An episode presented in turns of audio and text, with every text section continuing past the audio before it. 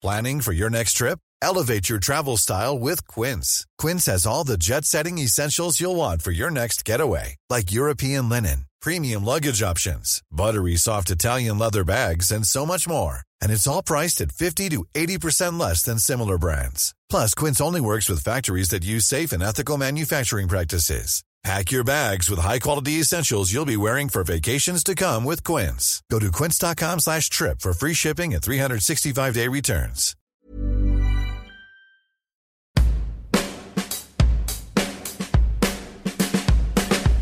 Bienvenidos al Emprepedia Podcast, donde semana tras semana platicamos de diferentes temas de negocios como si fuera una charla de amigos, porque aquí todo lo explicamos con manzanitas.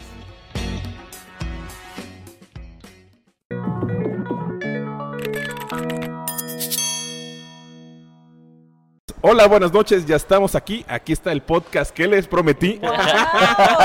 Bienvenidos al Emprepedia Podcast de esta semana con este inicio muy navideño. Nada más navideño para Veracruz porque Sí, sí, nada más claro. se conocen la rama. Otra vez dije eso, pero bueno, en fin, por eh, creo que esta es la décima vez que grabamos. La grabar. doceava, de La hecho, doceava. pero ha Es sido la doceava vez que grabamos este episodio porque por fallas técnicas en esta curva de aprendizaje de hacer el podcast, eh, por fin, al parecer, se escucha muy bien los audífonos. No sé si luego cuando se grabe, estamos otra vez. Eh, Espero que llegue a sus oídos pronto. Espero- esperemos que llegue próximamente a, a Spotify, a YouTube, por fin, por fin.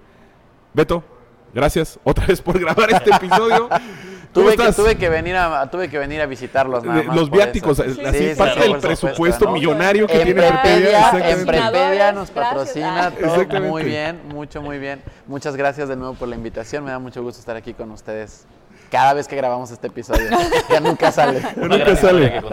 Es, es una gran historia de contar que eh, justamente pues esto lo intentamos grabar hace como seis, no, cinco meses. Cinco meses más o menos. Sí. ¿Neta tan sí. rápido? ¡Guau! Sí, claro, era, Sí. era agosto, julio, no, no recuerdo, Julio. pero, pero era Fue por ahí. julio. ¡Guau! ¡Qué rápido sí. Sí, el tiempo! fue en julio. Pero bueno, bueno, este, retomando eh, de lo que la importancia, Beto, ¿nos podría decir quién eres? ¿Qué mejor descripción que tú mismo describir lo que haces, tus proyectos? Porque sobre todo, eh, eh, debo confesar que es una persona que, que inspira a los demás a, a seguir adelante, a seguir sus sueños y- y, pues uno cuando anda ahí medio achicopalado, achicopalado pues son de, de esas personas, esos proyectos, esas páginas que debes de ver para, para seguir adelante. Muchas gracias, Ori. Bueno, yo soy Alberto, eh, todos me pueden decir Beto. Tengo 25 años y eh, pues soy emprendedor. Tengo una empresa que se llama Denanlab, donde diseñamos innovación y mercadotecnia estratégica. Además, trabajo para el Tecnológico de Monterrey en el Innovation Gym o Centro de Innovación en Campus Guadalajara. Eh, tengo una página de contenido digital, hago contenido precisamente que habla sobre la importancia de la inspiración en la vida, sobre pues, que la vida nos puede romper, pero siempre tenemos que seguir avanzando, ¿no? Este, y pues no es así como que pensamiento mágico iluminado, es más bien estrategia de negocio aplicada a la vida diaria. Eh, soy conferencista, tallerista, runner de closet, ¿no? Eh, no, no sé qué más contarles y de closet porque me, me traje la ropa en este viaje para correr y creo que me levanté Y nada más una sola vez a closet, correr, ¿no? ¿no? Fui una vez, fui una vez y quiero dije, no, si el sobrepeso pagado por los tenis valió la pena, Claro, obviamente. Eh, y pues al final del día, híjole, a mí me encanta decir que soy simplemente una persona que busca cambiar un poquitito el mundo. Perfecto. Ahor- ahor- Ahorita traes pro- muchos proyectos, ¿no? Pero el principal yo creo que, que ya después de estos meses que, que transcurrieron, que ya vio la luz, ¿no? No sé si nos podías contar un poco de este proyecto que traes, De, de NanLab. de NABLA. Eh, mira, pues yo empecé mi empresa de, de mercadotecnia digital hace dos años y medio. Eh, Al final fue, fue, todo un, fue todo un aprendizaje muy grande porque nacimos, casi quebramos, volvimos a crecer, casi quebramos otra vez, fue toda una experiencia.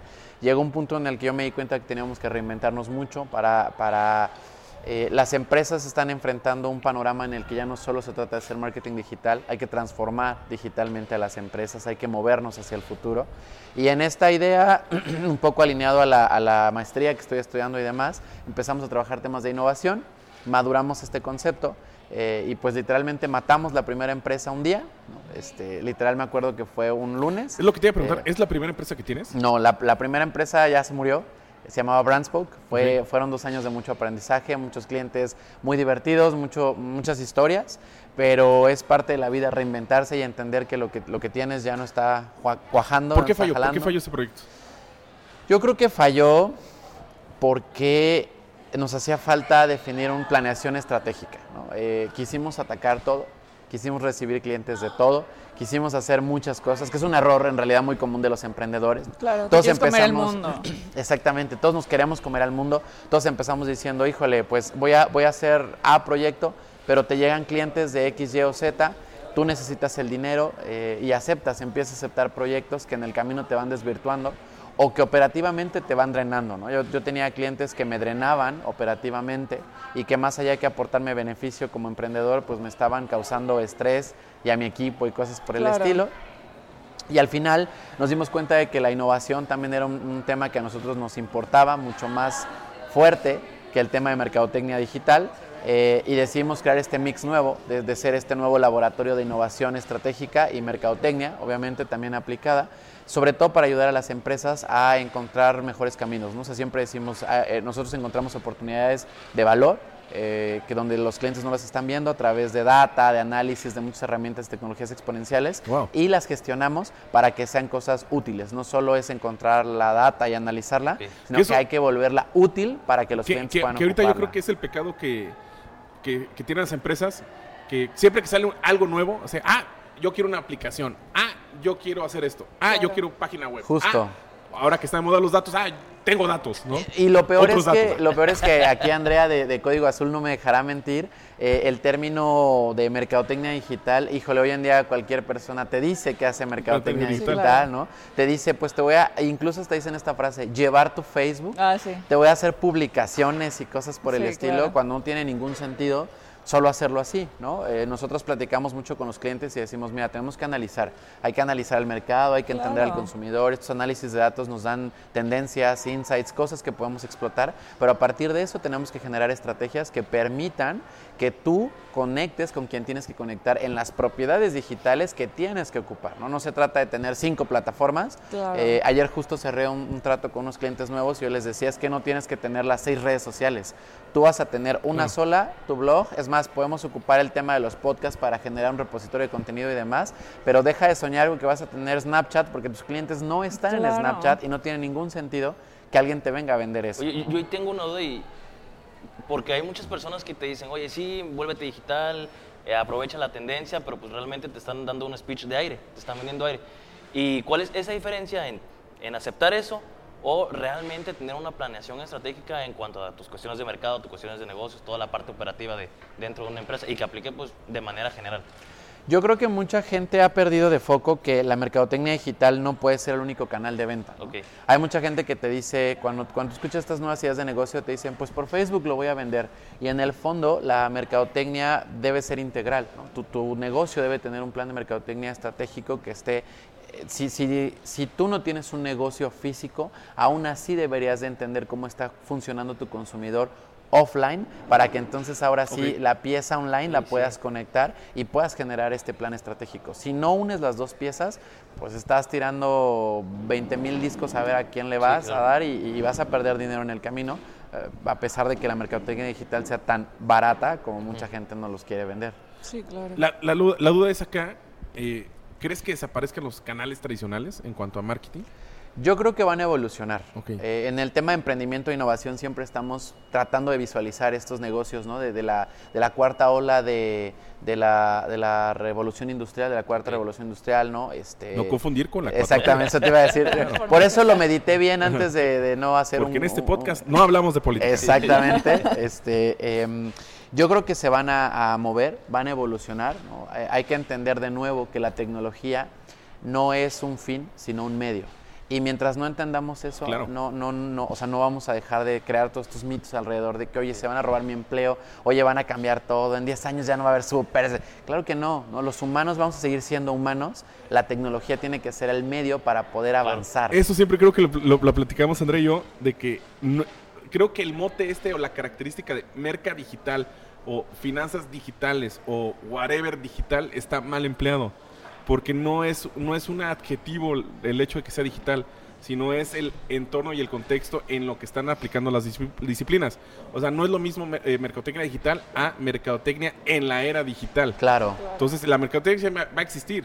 Simplemente va a ir evolucionando y mutando conforme al contexto, época o el momento que está sucediendo las cosas. Claro, o incluso en el tema de emprendimiento, que a mí me, me mueve muchísimo, nos hemos dado cuenta de que eh, la gente, hoy en día muchas ideas emprendedoras ¿no? se basan en, bueno, voy a hacer una aplicación, voy a crear una plataforma, voy a hacer muchísimas cosas. Y si bien sí, de nuevo, la tecnología es un medio, a fin de cuentas nosotros sí recordamos como este tema de, bueno, pero tu cliente todavía no es un cyborg, ¿no? No es una persona que vive todo el tiempo conectada. Y precisamente por eso tienes que entender que todas estas plataformas están dando una solución real de la vida real, Exacto. que todavía puedes tocar, sentir, ¿no? O sea, que, que tienes aquí alrededor y que está siendo un medio tu plataforma, no es, no es la Claro. finalidad de crear estos nuevos negocios. Igual lo que platicábamos, no sé, eh, tipo ayer que, que dimos una, una plática de que Ori y yo, sino de que toda la gente, incluso por ejemplo en las experiencias también laborales que he tenido, es de que las empresas es como que, ah, sí, se dedican mucho como que esta parte como de merca y sí, publicidad y redes y lo que quieras,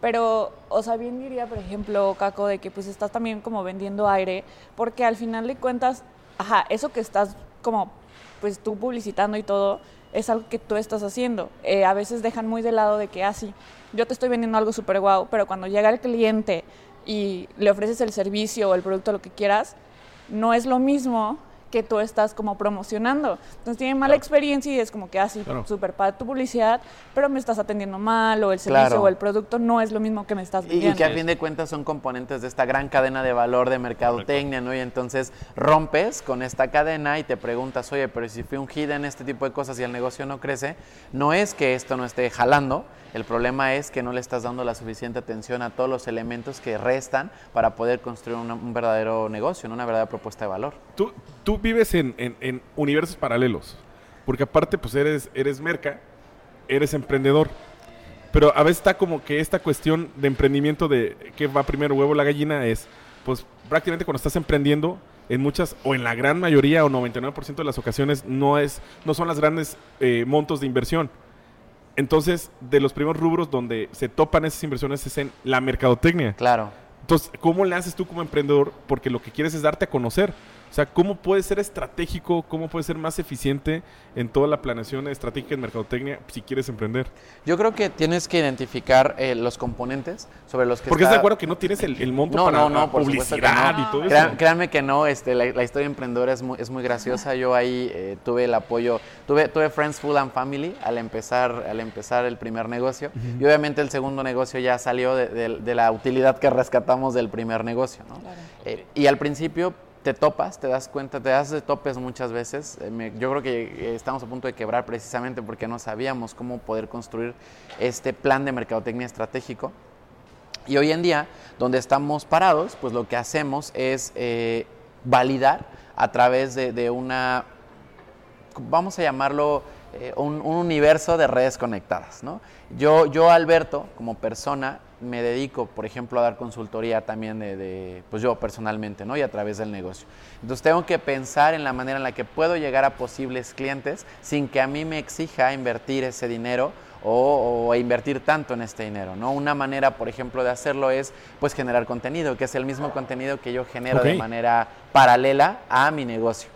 Y además construyo validación porque estoy hablando de un tema y cuando tú vienes y me preguntas por qué estás hablando de este tema, yo puedo decir, ah, porque tengo conocimiento experto en esto y un emprendimiento detrás que lo está sustentando, más eh, el trabajo godín que me aviento de vez en cuando, ¿no? Claro.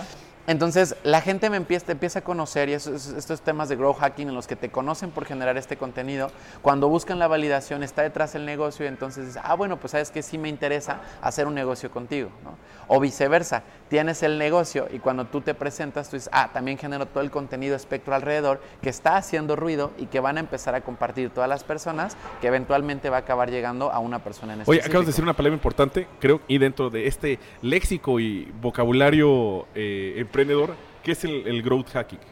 Mira, yo lo concibo como todas estas técnicas que- y estrategias que diseñamos para poder crecer de manera exponencial, cuidando y optimizando el proceso, el recurso, perdón, con el que contamos. ¿no? Eh, grow hacking muchas veces la gente de nuevo lo confunde con vamos a mm, lanzar una campaña en Google, en Ah. Facebook y cosas por el estilo, y no es así. Podríamos hacer ahorita un no sé, un summit en este momento con, con tus alumnos, con los míos, con los conocidos que ustedes tienen, venderles a todos en ese preciso momento aprovechando media hora de un espacio y tiempo, el lugar, eh, y podríamos incluso decir que ese fue grow hacking porque creciste rápidamente. Todas estas estrategias que generamos. Y de nuevo, es recordar que la tecnología es un medio, pero no es el fin. Grow Hacking ha crecido muchísimo porque a través de Big Data, de mailing, de análisis, de social media hemos podido crear campañas muchísimo más eficientes, claro Ok. que sí, pero todo lo demás está detrás y está basado en lo que, lo que, lo que podemos ver, lo que podemos tocar todavía. Oye, y, y aprovechando este tema de innovación, de emprendimiento, ¿realmente las empresas tienen que innovar? Porque el concepto de innovar, muchas veces en tus clases de emprendimiento, entonces, este, crea un, un producto nuevo o crea lo mismo, pero mejóralo y ya. O sea, ¿realmente es la función de una empresa hacer lo mismo, pero con algo diferente? ¿O es tener una planeación totalmente estratégica, implementar esto del data science, entender cómo se están moviendo los mercados, qué está pasando dentro de la organización? Mira, yo creo que eh, alguna vez alguien me dijo, ¿tú crees que, que, por ejemplo, el Stradivarius ¿no? se quedó igual muchísimo tiempo y hoy en día la gente sigue pagando Sí. mucho dinero por algo que se quedó exactamente igual? Yo decía, sí, tienes razón, pero eh, la gran mayoría de las empresas que nacieron en el siglo, bueno, en, el- en la década, las décadas anteriores, nacieron en una realidad que ya no existe. Estamos viviendo una era muy cambiante, estamos enfrentándonos a, eh, enfrentándonos a cosas que van a cambiar rápidamente. Y más que innovar por obligación, mi respuesta sería, las empresas que quieran sobrevivir en el nuevo siglo van a tener que adaptarse sí o sí. Porque el contexto en el que nacieron ya no existe, ya no sí, es el es mismo. Es, es una ironía, hace rato decíamos, ah, estábamos contando este chiste de algo del 2010 y decíamos este, una cierta tableta de una cierta marca que en 2010 era una No innovación. no es el iPad porque no nos patrocina. Pero, pero en ese momento era una innovación Sí, enorme, claro. ¿no? Y decíamos, wow, es una tableta. del teclado a lo ¿no? táctil que Donde El estábamos touch. viviendo este momento. Pero, pero a veces cuando, cuando yo, cuando a mí me preguntan, oye, es que a mí me, me rehuso al cambio a innovar, yo siempre contesto, sí, pero recuerda que hace 10 años empresas de movilidad digital no existían. existían. Así es. Y ya no concebimos el mundo, ¿no? Vinieron a revolucionar un gremio de transporte, vinieron a cambiar muchísimas cosas en una industria que la gente aseguraba que ya no se podía reinventar Claro, del todo. Sí, totalmente. Es, eh, democratizó mucho de las, de las cosas, los productos, de los servicios, porque los hizo para todos. Y obviamente, incluso, incluso con, con- con KPIs, con indicadores que te ayudan a, me- a medir la satisfacción del cliente. Que es lo que platicamos también ayer. O sea, por ejemplo, pasa mucho en la mercotecnia. Aunque todavía, por ejemplo, del, canal creo, no, sé si me falla la memoria, creo que el 80% todavía la gente conoce tu marca a través de espectaculares esto se va a mutar. Pero tampoco puedes medir, o sea, ese 80% es medio eh, vago, así como que alzando el dedo y a ver si pasa el viento, porque no puedes medir realmente cuántas personas están viendo tu publicidad. En cambio, eh, con todo este proceso de digitalización, tú conoces a través de todos estos medios cuántas personas dan clic, cuántas personas te ven, y si es un video, cuántas, cuántas personas ven en qué momento, cuánto tiempo, si se van, si lo, si lo ocultan, si lo pasan, si lo evitan, ¿no? Entonces, obviamente es- estos datos son importantísimos para luego tomar decisiones. Yo te aseguro que, digo, ahí ese chiste, ese viejo chiste de que nuestros teléfonos nos escuchan, ¿no? Eh, tal- es probable que ahorita en un momento nos empiecen a llegar anuncios también de las cosas de las que estamos hablando, muy misteriosamente Sí. o cosas por el Sí, estilo. en YouTube ahorita está pasando un comercial y ya le pusieron skip ad. Obviamente. De hecho, eh, fíjate que a mí me gusta mucho cuando la gente me cuenta estas historias. Yo trabajé en mercadotecnia tradicional. Al principio de mi carrera trabajé en empresas muy grandes ¿no? Y precisamente fue en una de cosmética, cuyo nombre no mencionaremos tampoco, porque no nos patrocina los tratamientos capilares de una empresa que empieza con L. Eh, pero, pero precisamente yo, yo, yo, yo sí le llegué a hacer esa pregunta a mi jefa eh, en ese momento. Oye, Laura, se llama, oye, Laura, este, y pues cómo... Laura ¿Cómo- N, ya ves cómo- que cómo- ah, exactamente, Laura N. ¿Cómo, cómo, es que la- ¿Cómo es que nos cobran un espectacular? O sea, ¿cómo sabemos que, que tenemos ese impacto? ¿Por qué se paga ese dinero? Y ella me decía, es que todo lo hacemos basándonos en la confianza. Y lo hacemos basándonos en los resultados hacia atrás. Y cuando la gente me dice es que en digital sí se puede medir, yo siempre digo sí, pero no. Ajá. Porque en el fondo Facebook es, eh, juez y parte al darte los datos. Claro. Sí. ¿Cómo Claro. confiamos en que ellos nos están dando los datos verdaderos claro. de todo lo que está sucediendo? ¿no? O sea, es, es también esta ambivalencia. O sea, y lo que, lo que intento decir es, si ustedes lo trasladan, no es que ahora tengamos más control. El punto es que esa confianza que le dábamos a un espectacular, un billboard que veíamos en la calle, la, trasladamos a una propiedad digital. ¿no? O sea, y el, y el elemento central es este.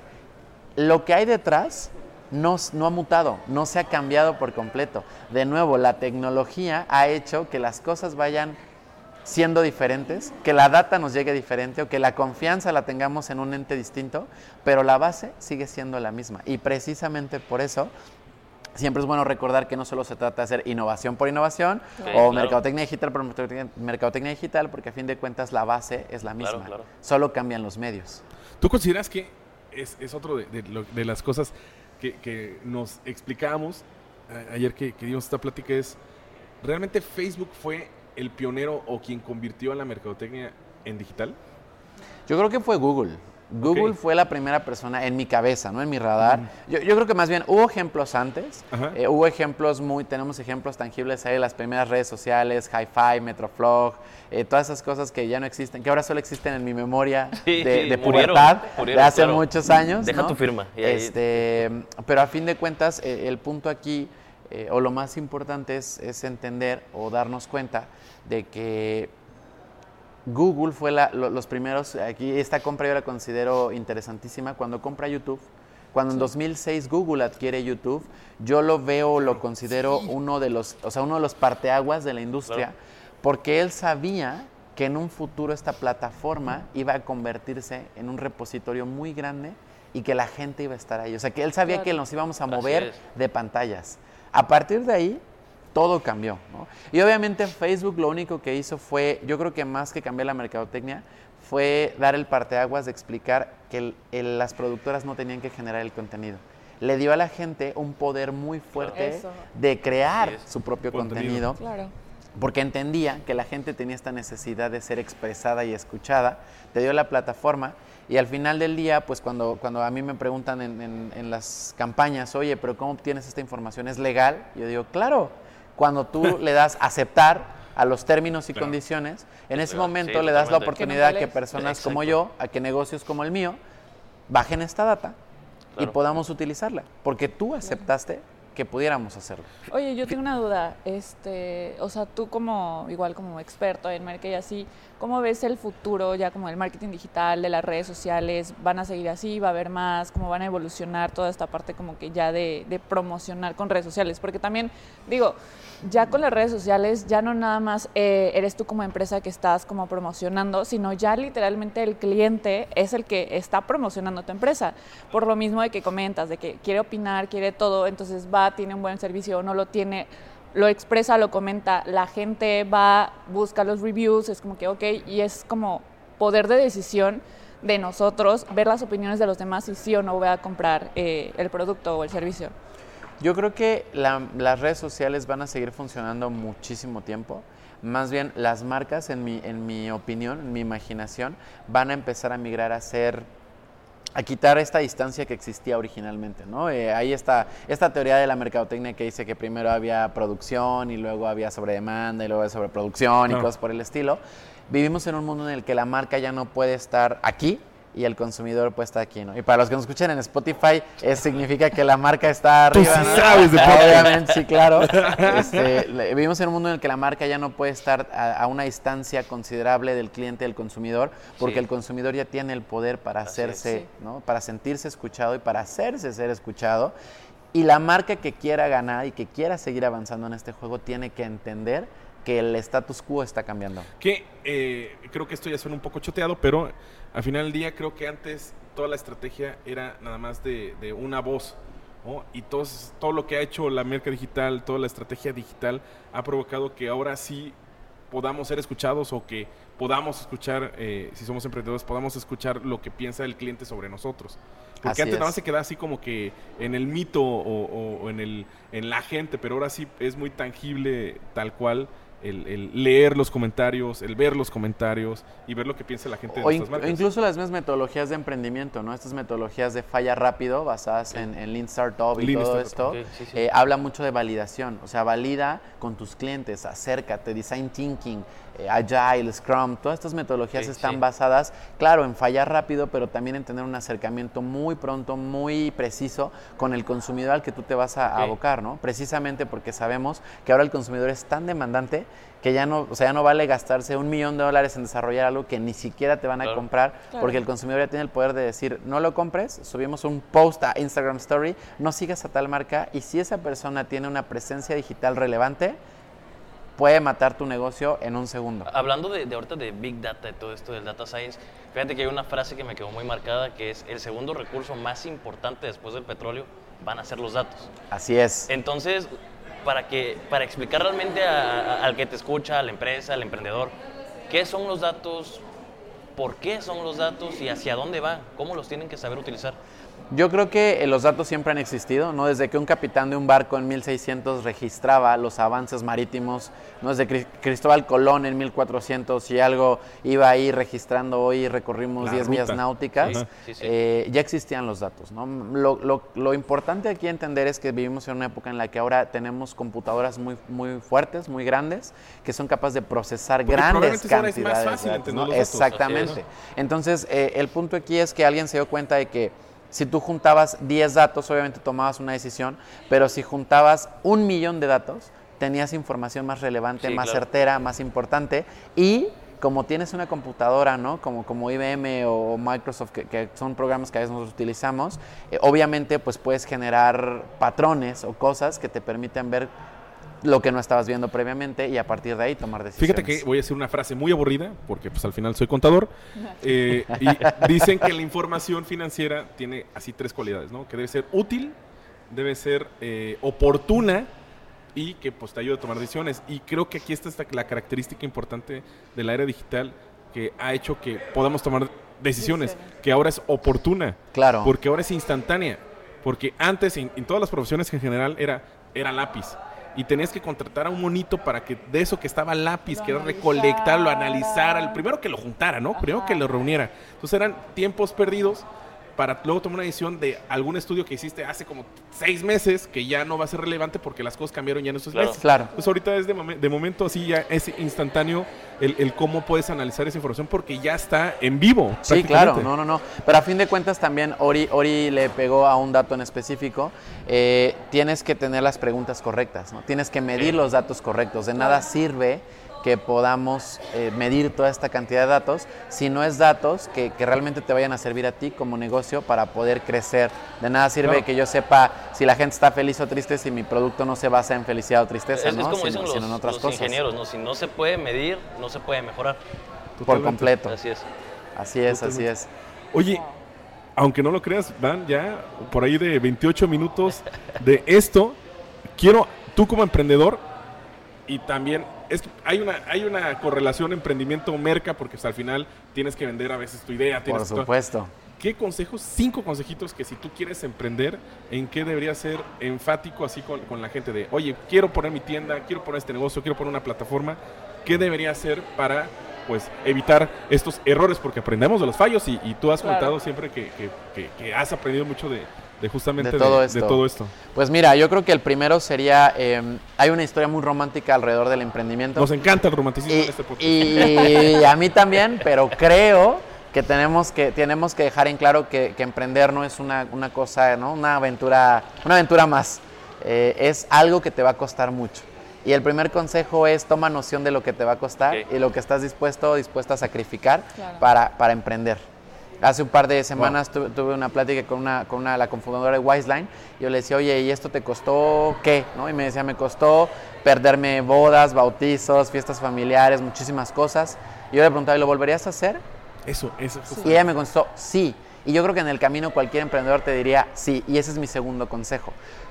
Diviértete, diviértete muchísimo emprendiendo, ¿no? O sea, disfruta, siente cada, cada caída, cada quiebre, cada vez que te vaya a ver el de la renta y te diga, ya págame, y tú le digas, híjole, todavía no cae la factura, ¿no? No, dile, no la, puedo. La semana pasada yo, yo estaba esperando una factura de un cliente, yo estaba así, decía, híjole, ¿no? Pues, pues ya agarré lo de la colegiatura aquí de la escuela para pagar los sueldos y ahorita veo qué hago. O sea, esa adrenalina es maravillosa, Claro. diviértete mucho. Eh, la tercera sería haz historia, que es un poco esta conjunción de una opinión de Jeff Bezos. Haz historia. Haz historia, Hay que claro. entender que el mundo está construido o fue construido por personas como nosotros, que simple y sencillamente decidieron, se decidieron a dar el paso a emprender. Haz historia. El cuarto es rodéate de gente que sume muchísimo contigo, rodéate de amigos que tengan esta mentalidad. Eh, en mi caso, no, mi familia, mis abuelos y mis papás, híjole, yo creo que sin ellos nada de lo que tengo ahorita hubiera sido posible. Eh, tu- tus amigos que, que te inspiren, ustedes me encanta que ustedes sean amigos que se, se sientan a grabar algo, para compartir algo, porque tienen este sentimiento. Su pareja, ¿no? Este, que sea una persona que también sueñe en grande, que busque muchas cosas. Y la quinta sería, recuerda que eres humano. Claro. Los emprendedores padecen mucho, o padecemos mucho este mal de pensar que somos superhumanos y que nada va a pasar y No que hemos podido, ay, claro. y que todo se va a poder. Este, y pues no, porque esto no es pensamiento mágico. Eh, precisamente por eso ahí, aprovechando la ventana, la última ventana de tiempo, no les comparto. Yo, yo también tengo mi, Podcast. mi podcast y en mi Excelente. podcast eh, que se llama Una lloradita y a seguirle en, en Spotify, precisamente Sí, decimos esta esto. mención costó mil pesos aproximadamente. Obviamente ahí la me va a mandar la factura. factura, ¿no? gmail.com. Sí. Pe- Pero al final eh, el punto es que eh, yo siempre digo, no está mal romperse, ¿no?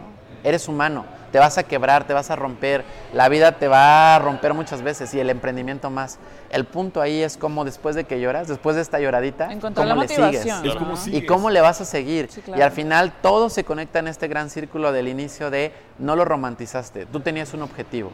Tu objetivo debe ser más grande que el dinero, porque los emprendedores no lo hacen, los verdaderos emprendedores no lo hacen por dinero, lo hacemos porque queremos crear un mundo mejor y porque sabemos que podemos crear este mundo Wow, esa es la frase. Qué buena frase. Sí, Inspirando, ando. Ah, también, también. Segunda mención, pero esa la dijiste tú, así que esa no va a costar. Pero sigan la página que Ori dijo. mencionaste el nombre. Exactamente, ¿no? Te, te voy a aplicar la de Pedrito. No, hombre. Mayonesa McCordy. Bueno, Sí, sí. este, eh, Beto, ¿dónde te pueden seguir? ¿Tus redes sociales? Me puedes encontrar en Facebook, Instagram, eh, Twitter como arroba inspirando ando, que es esta conjunción de la inspiración activa. Y en Spotify nos pueden encontrar como una lloradita y a seguirle. Perfecto. Excelente nombre. Pues muchas, escucharlo? muchas gracias. Sí, sí, sí, por supuesto. Sí, me siento muy mal amigo porque la verdad es que no te sabía que tenía el podcast, pero inmediatamente ahorita en mi coche voy a escuchar. Pues bueno, estos fueron 30 minutitos de El Emprepedia Podcast. Caco, ¿cómo estás? ¿Bien? Muy bien, ¿Todo muy bien, feliz, sí. Feliz. Muy, Como muy debe ser, claro, así es. Muy Claro. Pero, Andrea, ¿sabes por qué deberían seguir este podcast? Así es, porque todo lo explicamos Con manzanitas. Muchas gracias, Beto. Bye. Saludos a mis amigos de Puebla.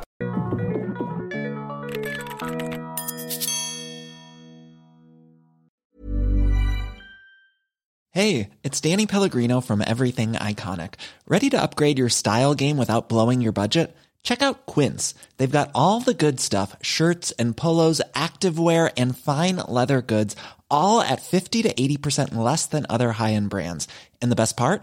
They're all about safe, ethical, and responsible manufacturing. Get that luxury vibe without the luxury price tag. Hit up quince.com slash upgrade for free shipping and 365 day returns on your next order. That's quince.com slash upgrade.